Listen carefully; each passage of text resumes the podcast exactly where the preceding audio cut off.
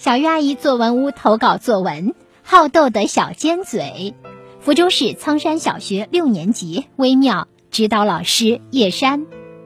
我家的公鸡好斗，第一次注意到它，便是它一怒为红颜。当时的它年轻气盛，华丽的尾羽，鲜红的鸡冠，身边有着不少倾慕者。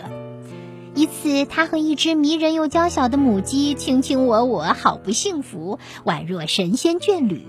正当我感叹着连鸡都有爱情时，另一只高大强壮的公鸡路过，撞开了我家的公鸡，一把抢过迷人的母鸡，得意的眼神仿佛在向我家的公鸡示威：“来呀，你斗得过我吗？”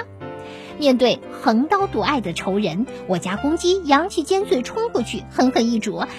大公鸡吃了一惊，迅速反攻，迈着腿和我家公鸡缠斗起来。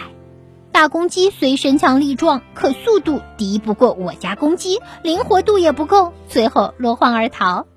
由于我家公鸡这出护妻的戏码演得实在精彩，我破格将它纳入了我家，并轻易地唤它为小尖嘴。它用尖嘴击退大公鸡，实在精彩。第二次注意到他，是他一怒为石斗。当时正值新年，家中张灯结彩，自然少不了美味佳肴。我手捧一碗玉米排骨汤，在院子里与邻居说说笑笑，香气扑鼻的汤引来了小尖嘴。它绕着我转圈，用劲的扑腾，想尝尝美味的鸡汤。但由于身高差，它始终碰不到我。小尖嘴太矮了，连我的手臂都够不着呢。只见小尖嘴周身散发出倔强的斗志，生气的小尖嘴不再绕着我转圈，只是嗷嗷地站在地上，倔强的眼神看着我发毛。足足有十分钟，我赶紧装了一碗给他，真是怕了你了，姑爷爷。第三次注意到他，也是真正在意起他，是那个清晨，他一怒为己斗。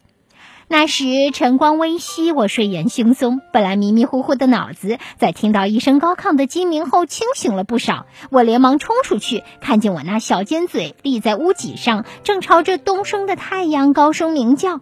奇怪，小尖嘴从小打的鸣并不是很响，但这几天回忆下来，小尖嘴的鸣一次比一次响亮。原来小尖嘴每次都在练习，日日都在努力，只为了打出更响的鸣呀。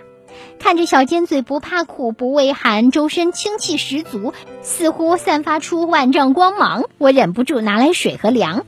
本以为小尖嘴会立马下来，可他却巍然不动，执着地与自己斗着。我不禁为他喝彩，同时脑中也通透清明，努力超越自己的极限，不懈进取，永无止境。人不也应该这样吗？我家的小尖嘴，好斗。好的，以上就是微妙同学的作文。我们接下来有请吴林老师来点评这篇作文。这是一篇描写小动物的文章。文章开头简简单单一句：“我家的公鸡好斗”，统领全文。文章仅仅围绕公鸡的好斗展开具体细致的描写。文中三次提及公鸡的好斗：一是一怒为红颜，二是一怒为食斗，三是一怒为己斗。在介绍公鸡一怒为红颜时，小作者更是运用了拟人的修辞手法，赋予其人的情感，把小公鸡争斗的场面刻画的生动又形象。这只小公鸡可不是无缘无故跟同伴争斗，而是因为一只迷人娇小的母鸡呢。其中撞开、抢过，写出了另一只公鸡的蛮横无理。而我家的公鸡面对横刀夺爱的仇人，扬起尖嘴冲啄，体现了我家公鸡的勇敢。它击退大公鸡的表现可真精彩，真像一位勇猛的武士。在描写公鸡一怒为石斗这一片段时，小作者先让可口的美味登场，而这只小公鸡被这美食吸引来了。转圈扑腾，写出了小公鸡渴望品尝美食，但因为公鸡太矮了，够不着美食，于是它就开始发出顽强的斗志。小作者被公鸡的气魄折服了，最后终于让这位姑爷爷如愿吃到美食。字里行间，语言甚是幽默。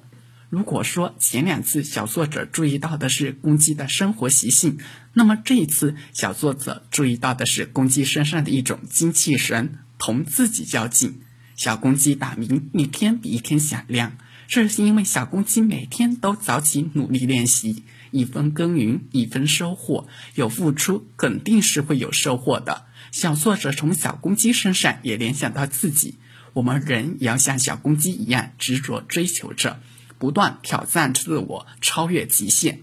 最后一段，小作者再次点明中心，升华主题，文章呈总分总结构，层次分明，脉络清晰，是一篇好习作。